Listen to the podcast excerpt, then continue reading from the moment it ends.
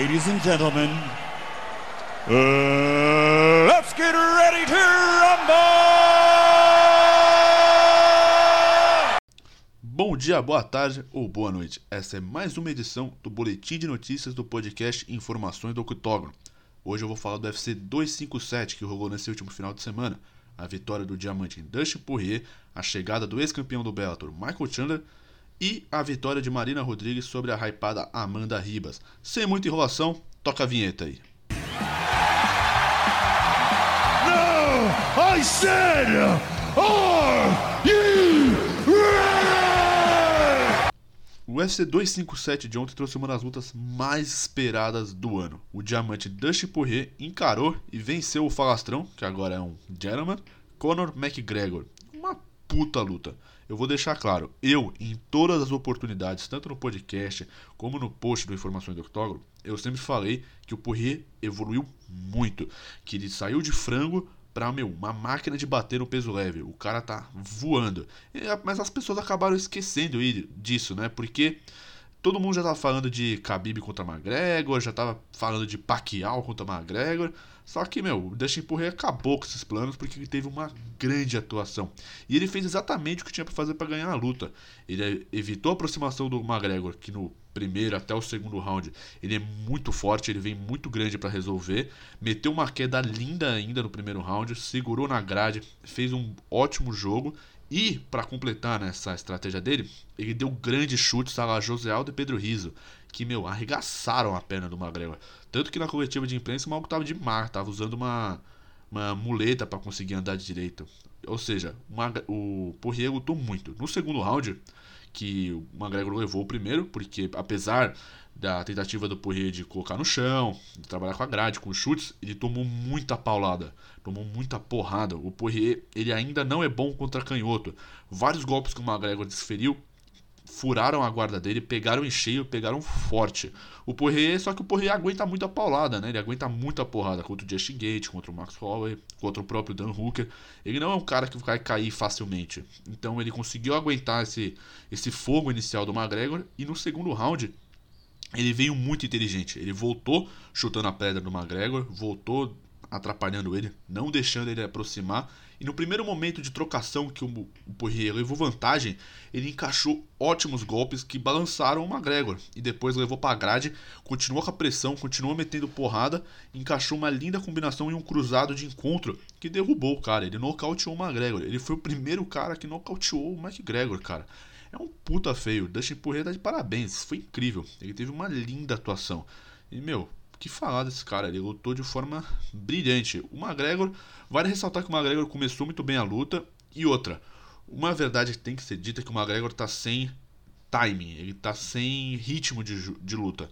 O, apesar de tanto o Poirier quanto o McGregor terem feito a, a, a luta deles há um ano atrás, ele, o, o Poirier, ele tá mais acostumado a tomar porrada, ele tá mais acostumado ao treino pesado, né?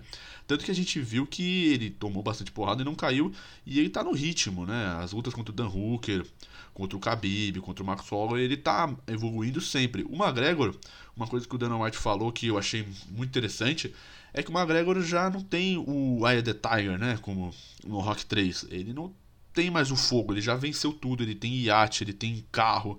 E isso acabou que ele acabou é, colocando, achando que o Poirier ia ser fácil, já estava dado convencido e acabou surpreendido. O Poirier lutou muito bem e venceu. O Poirier ele venceu agora, vingou sua derrota em 2014, vem muito bem e ele é o campeão sem título, né? Essa luta já devia ter valer o cinturão, nem que seja interino, porque a gente não sabe como que tá o futuro do Khabib, a gente não sabe se ele vai voltar. Então, essa luta para mim já devia ter valido o cinturão.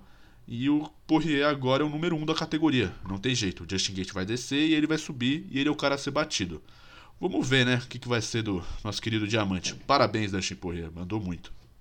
If Khabib's not coming back, me and Conor the two best guys uh, I think this is a title fight. I'm the, I'm... Se teve uma pessoa que calou a boca dos críticos e dos haters, foi o ex-campeão dos leves do Bellator, Michael Chandler. Na luta co-principal de ontem, ele deu uma surra no Dan Hooker. Foi um monólogo, foi algo absurdo.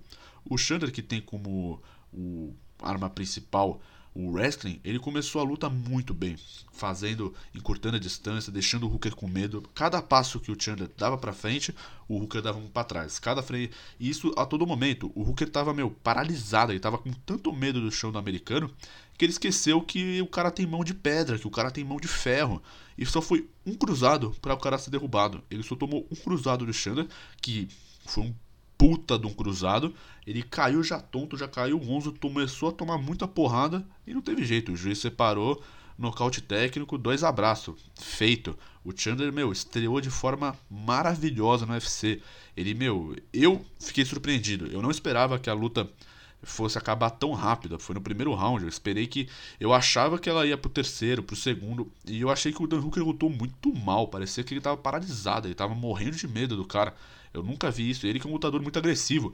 É um lutador que procura a luta. Mas eu acho que o Chandler, por ser baixo e por ser muito forte e ter como wrestling a arma principal, eu acho que ele acabou querendo trabalhar mais na distância, no contragolpe, mas não é a praia dele. O Dan Hooker é um lutador agressivo, que vai para cima. E assim, o Chandler não tem nada a ver com isso. Deu uma surra. Parabéns pro Michael Chandler. Que, meu, que estreia, cara. Puta que pariu. McGregor! Surprise, surprise! There's a new king in the lightweight division! Parabéns ao Poirier, parabéns ao Chandler, que, meu, fizeram duas puta luta no peso leve, meu. Parabéns, vocês estão truta aí. Mas, cadê o nosso querido Charles do Bronx? Onde a gente vai enfiar o Charles do Bronx nessa história? Bom, a gente vai ter que ser honesto, né? O UFC não tá nem um pouco afim de saber do Charles. O próprio Dana White, na coletiva de imprensa, toda vez que ele é perguntado, né, na coletiva de imprensa depois do UFC 257, sobre o Charles Oliveira, sobre o futuro dele, ah, how about Oliveira, sempre ele falou: Ah, eu não sei, eu não sei onde vou, eu vou pôr ele, não sei como vai ser, estamos pensando, não vou decidir nada hoje. É, ele já havia dito que queria colocar o Poirier, o, perdão, o Charles contra o Justin Gate, que para mim é uma palhaçada. Assim, ele não falou nada do Charles. Aparentemente, o Charles não vai encarar o, o desafiante, o vencedor do Poirier e do McGregor, porque a ideia do UFC, pelo que se deixou a entender, é que vai rolar uma trilogia. A todo momento, depois da luta, o McGregor fala: ah, a gente tem que ir de novo. O Poirier também falou que tá um a um. Ou seja, o UFC já tem a história pronta. Ó. Um cara venceu, o outro venceu. Um nocauteou, o outro nocauteou. Vamos fazer a terceira luta e agora vamos enfiar o cinturão. E o foda é que, meu, o único cara nessa coletiva de imprensa que teve que falou bem do Charles, que deu uma moral para ele, foi o próprio Poirier, que falou que entre o Justin Gate e o Michael Chandler, ele é o cara que mais merece disputar o cinturão, porque ele nunca teve a oportunidade. Isso é válido, mas a gente sabe que no UFC as coisas não são assim bem capaz da próxima luta do Charles ser contra o Michael Chandler, para ver quem que vai pegar pelo cinturão. E é uma puta sacanagem isso, meu. O Charles vem de oito vitórias seguidas, cara. Deu uma surra no Tony Ferguson. O cara merece muito disputar o cinturão. Mas, como no UFC o mérito comercial sempre falará mais alto que o esportivo, não tem muito o que fazer. Provavelmente vai rolar a trilogia. O McGregor e o Poirier vão disputar pelo cinturão linear, uma vez que o Khabib está aposentado e deixou a entender que não vai voltar. Então o Charles vai ter que fazer mais uma guerra, vai ter que travar mais uma batalha para conseguir disputar o então sonhado cinturão. Eu só espero que o UFC tente ver diferente desse lado, dê a luta do cinturão para ele. Eu torço muito, mas sendo realista, eu acho que isso não vai acontecer. Eu acho que o Charles vai ficar na geladeira mais uma vez. Couldn't have done more to maximize it. Guys, now You know who I am. Uma luta que merece destaque do UFC 257 foi a atuação de gala da Marina Rodrigues para cima da Amanda Ribas. O embate entre brasileiras era muito importante para ver quem que ia subir e quem que ia descer da categoria dos palhas. E a Marina, meu, fez uma puta luta. Ela lutou de forma muito inteligente. Digo inteligente porque ela não teve medo do jogo de chão da Amanda. A Amanda é muito forte, ela queda muito bem, ela tem ótimas finalizações, ela é ótima no chão. E todas as adversárias que ela enfrentou tinham medo dela, mas a Marina não teve. A Marina tomou a queda no primeiro round, ficou no chão, não conseguiu progredir, mas se defendeu muito bem. Tentou encaixar é, triângulo, tentou encaixar chave de braço, estava se defendendo bem, estava tomando cuidado e a Amanda não conseguiu progredir muito no chão. Bateu, levou o round, tudo bem.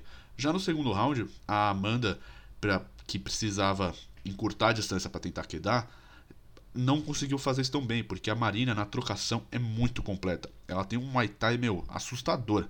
Tanto que nesse momento de aproximação, a, Mar a Marina encaixou um ótimo direto, que, meu, balançou a Amanda, a Amanda foi pro chão, tava grog, nocauteada. A Marina ainda deu algumas porradas para ganhar por nocaute técnico. O Herbie Jean se aproximou e não conseguiu parar a luta. Ele não entendeu, eu acho. Ele veio para parar, só que depois ele mudou de ideia, não parou. Aí a Marina já tinha levantado tal, mas tudo bem, o Herbie errou, a, a, luta voltou e a Marina foi lá e nocauteou de novo a Amanda. Dois nocautes na noite, tá bom, né? Bom, parabéns para Marina, que agora vai poder pegar os top 5 da categoria, já vai poder sonhar com uma possível disputa de cinturão. E a Amanda agora vai ter que corrigir os erros, voltar para casa, se aperfeiçoar e voltar a vencer. Vamos, vale ressaltar que teve muitos lutadores que começaram perdendo ou tiveram derrotas importantes que moldaram a carreira deles. George St. Pierre, Rafael dos Anjos, ou seja, às vezes perder não é uma coisa tão ruim. Então, boa recuperação para Amanda e espero que a Marina consiga chegar no top 5, consiga pegar já o pessoal ali de cima e consiga em pouco tempo disputar o cinturão. Muito obrigado pela sua presença, pela sua participação. Segue a gente aí no YouTube, no Spotify, nas plataformas de podcast, estamos tudo lá. Toda segunda-feira, toda semana sai conteúdo para vocês legais. Semana passada teve o Informações do Octógono junto com Além da Linguagem. A gente fez um bate-papo sobre filmes de luta. Puta, ficou engraçado, ficou ótimo. Dei uma olhada.